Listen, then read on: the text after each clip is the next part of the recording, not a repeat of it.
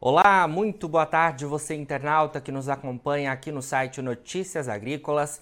Estamos de volta com os nossos boletins e agora a gente fala um pouco mais sobre o biometano, porque a gente vê que no setor sucroenergético, né, essa solução tem cada vez mais ganhado espaço, né, em busca de uma matriz é, mais sustentável, e o biometano, que é um gás oriundo do biogás, que é utilizado é, para a mobilidade, né? Seja de caminhões, é, seja de veículos pesados, né?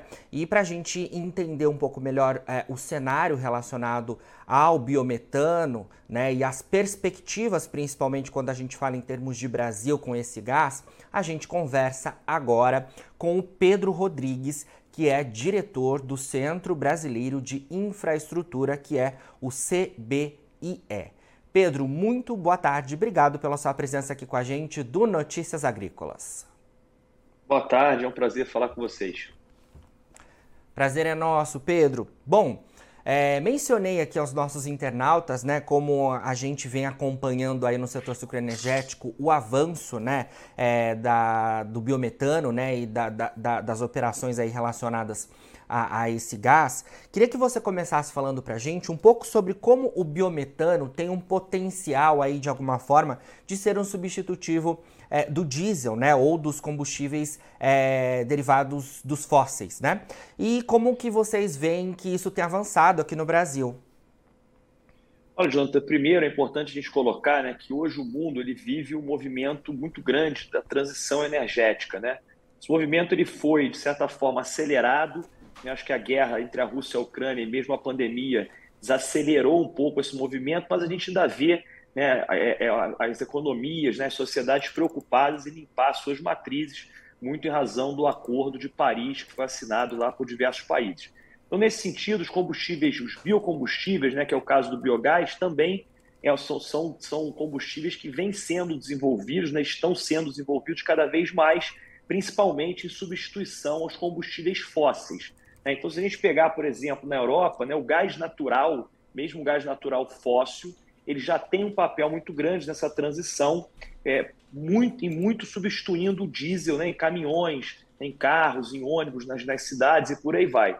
E o biometano, que hoje, inclusive pela lei brasileira, ele é igualado ao gás natural, isso foi um grande avanço, né? O mercado, a nova lei do gás, ela igualou o biometano ao gás natural. Isso significa dizer que os produtores de biometano hoje, né, respeitados as especificações, podem injetar biometano nas malhas né, de gasodutos de transporte e de distribuição. Então, o biometano também tem esse papel, né, também importante, de substituição ao diesel nos veículos, né, veículos de rodagem, por exemplo, de caminhões, é, nas, nas, fazendas, como você colocou, né, você pega empresas como a Raizen, a hoje que tem já essa economia circular dentro das suas usinas, e na minha visão, esse movimento só tende a crescer nos próximos anos, com esse mercado se desenvolvendo cada vez mais.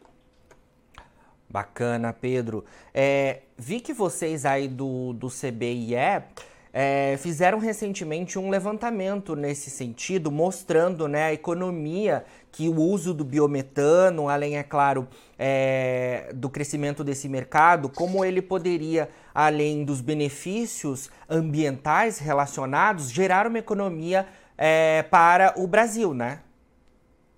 É, exatamente, Jonathan. O Brasil ele é uma potência, né, quando a gente fala no setor agrícola e pecuário, que é basicamente a matéria-prima para se fazer e se produzir biometano, né, além de aterros sanitários e outros, mas o principal aqui no Brasil é a agropecuária. Né?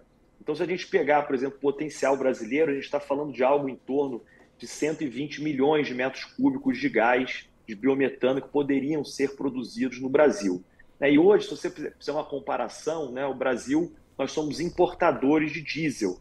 Né? Nós somos o sétimo maior consumidor de diesel do mundo e nós importamos algo em torno de 30% do nosso consumo de diesel.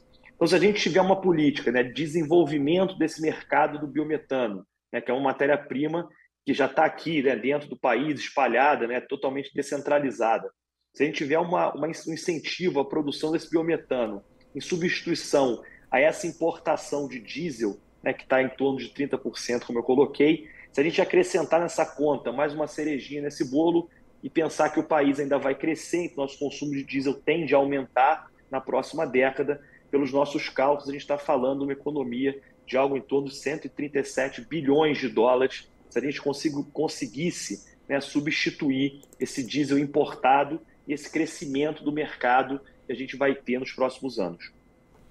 Excelente. Queria que você explicasse é, sobre esse esse, esse projeto de vocês, né, esse levantamento que foi feito, porque além de considerar essa máxima aí, esse valor que você passou de 137 bilhões de dólares, né, relacionado aí à substituição do diesel importado, mais o crescimento desse mercado na próxima década, vocês fizeram é, várias análises, né, Pedro, conforme crescimento, como é que isso se modificaria. De qualquer forma, é válido a gente dizer que benefícios é, ainda assim seriam é, ocorreriam, né? em caso de substituição? É, exatamente, Jonathan. A gente trabalha, quer dizer, obviamente a gente está tentando aqui analisar cenários, né? Então certo. talvez esse cenário de 137 bilhões de dólares seja o cenário mais, mais talvez é, numa ponta, né? Se a gente mais otimista. substituir, exatamente, se a gente conseguir substituir 100% da importação de diesel né, e 100% do crescimento. Agora, eu acho que se a gente conseguir pensar, né, você colocou, Vamos, trazer que a gente não consiga os 100%, mas qualquer benefício que, nós, que a gente consiga aqui, ele é vantajoso por diversos motivos.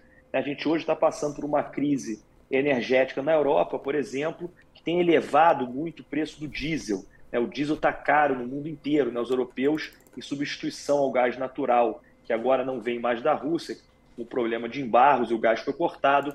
Os europeus precisam aquecer suas casas e, para isso, utilizam diesel né, estocam o diesel e, com isso, aumentam o preço do diesel no mercado internacional. Então, nós aqui no Brasil temos essa solução, quer dizer, uma solução limpa, uma solução verde, né, uma solução interna que poderia, se não na totalidade, pelo menos em alguma parte, né, substituir essa dependência que o Brasil tem do diesel, que é um combustível fóssil, mas que ainda é muito utilizado aqui dentro.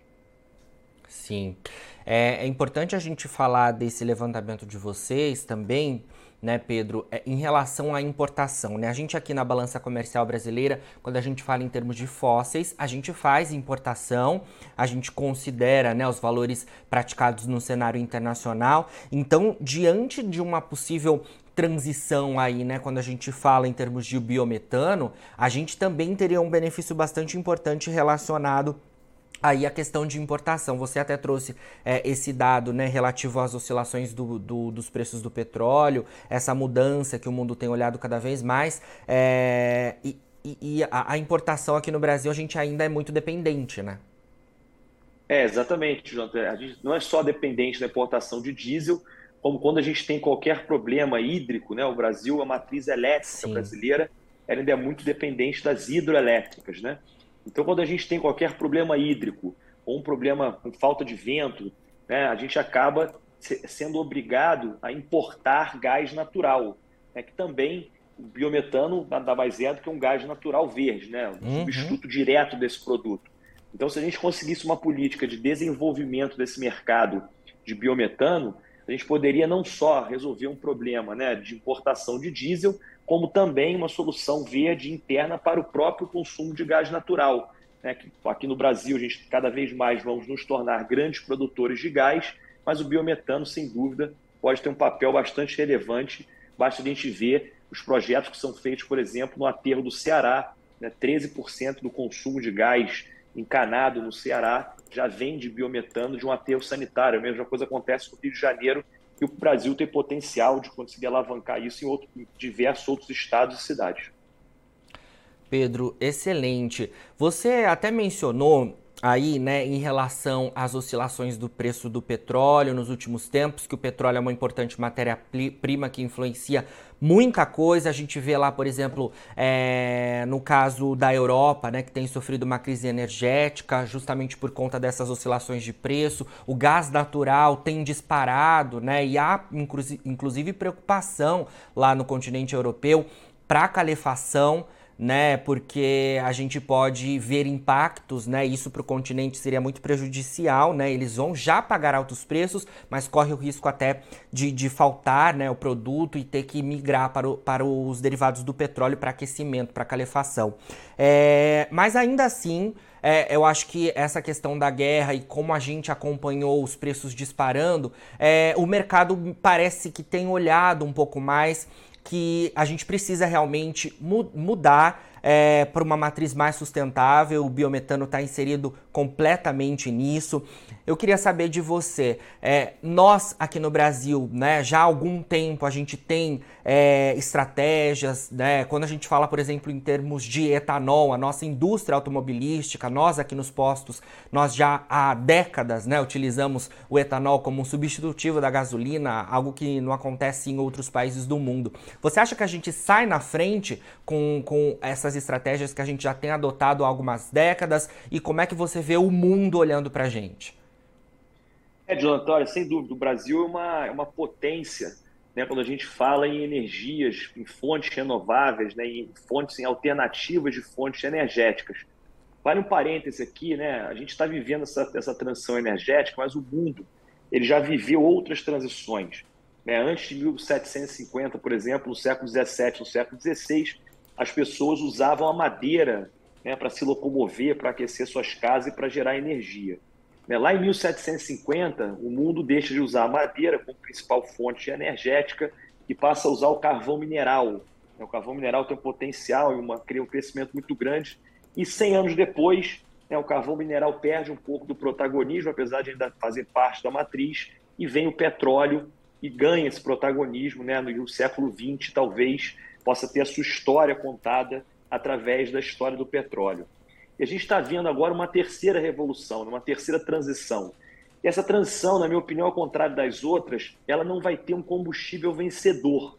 Ela não vai ter uma fonte primária de energia vencedora, como aconteceu nas outras duas que a gente passou. Então, nesse sentido, o Brasil sai muito na frente. Por quê? Porque nós temos uma multiplicidade de fontes absurda. Nós temos água hidrelétrica, nós temos vento para energia eólica, nós temos sol para energia solar, nós temos biomassa, nós temos biocombustíveis, nós temos biogás, temos agricultura, temos gás natural, temos petróleo. Ou seja, o Brasil sai muito na frente né, quando a gente fala na transição energética, que, volto a repetir, não vai ser mais de um combustível vencedor, vai ser de uma multiplicidade de fontes. E a gente não pode né, cair na, na, no erro, como aconteceu na Europa, de jogar fontes de energia fora né? Você pega a Alemanha, por exemplo, ela descomissionou usinas a, a carvão e a energia nuclear né? e ficou dependente somente das energias intermitentes, eólicas e solar, e do gás natural russo. E agora a gente está vendo a situação da Alemanha, que está entrando pelo cano. Então a gente aqui tem essa vantagem, eu acho que a gente deveria aproveitar essa vantagem. Né? Então a, o Brasil deveria aproveitar essa multiplicidade de fontes que tem para trazer segurança energética para o brasileiro trazer segurança alimentar né, e preços de energia que caibam no bolso de todos, né? Que eu acho que é uma coisa também importante. Não adianta a gente querer ter energia limpa e não conseguir pagar a conta. Com certeza, uma, uma outra questão é importante da gente considerar. Bom, Pedro, olha, obrigado pelas suas informações aqui com a gente do Notícias Agrícolas, viu? Entrevista realmente é, bastante importante quando a gente olha as recentes é, movimentações relacionadas à energia aqui no Brasil e no mundo. E é claro que a gente seguirá conversando para trazer aí todas as informações relativas a, a, este tema e de outros né, produtos relacionados ao setor de energia. É, e sempre que tiver novidades aí do Centro Brasileiro de Infraestrutura, pode contar com a gente gente por aqui, tá bom? Muito obrigado, vocês também. Qualquer coisa a gente está à disposição, foi um prazer. Prazer é nosso. Falamos aí então com o Pedro Rodrigues, que é diretor do Centro Brasileiro de Infraestrutura, que é o CBIE. A gente falando em relação ao potencial que o biometano tem como um substitutivo do diesel, né, é, na mobilidade aqui do país, e isso geraria uma economia bastante expressiva ao longo da próxima década, caso a gente consiga avançar nesse sentido, né, utilizando o máximo de potencial e teria uma economia, é claro, na importação do desse desse combustível fóssil, né, utilizando então o biocombustível, o biometano, que é um gás oriundo do biogás. Agora, na finalização dos nossos boletins, você fica com as nossas redes sociais. Siga a gente por lá para se manter atualizado sobre todas as informações do agronegócio brasileiro. E a gente fica por aqui, mas daqui a pouquinho tem mais boletins ao vivo. Fica por aí, a gente se vê. Se inscreva em nossas mídias sociais no Facebook Notícias Agrícolas, no Instagram arroba Notícias Agrícolas e no nosso Twitter arroba Notiagre. E para não perder nenhum vídeo, não se esqueça de nos acompanhar no YouTube e na Twitch Notícias Agrícolas Oficial.